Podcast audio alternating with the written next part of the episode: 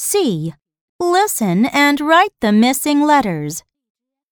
Number 1. J. I. Ol.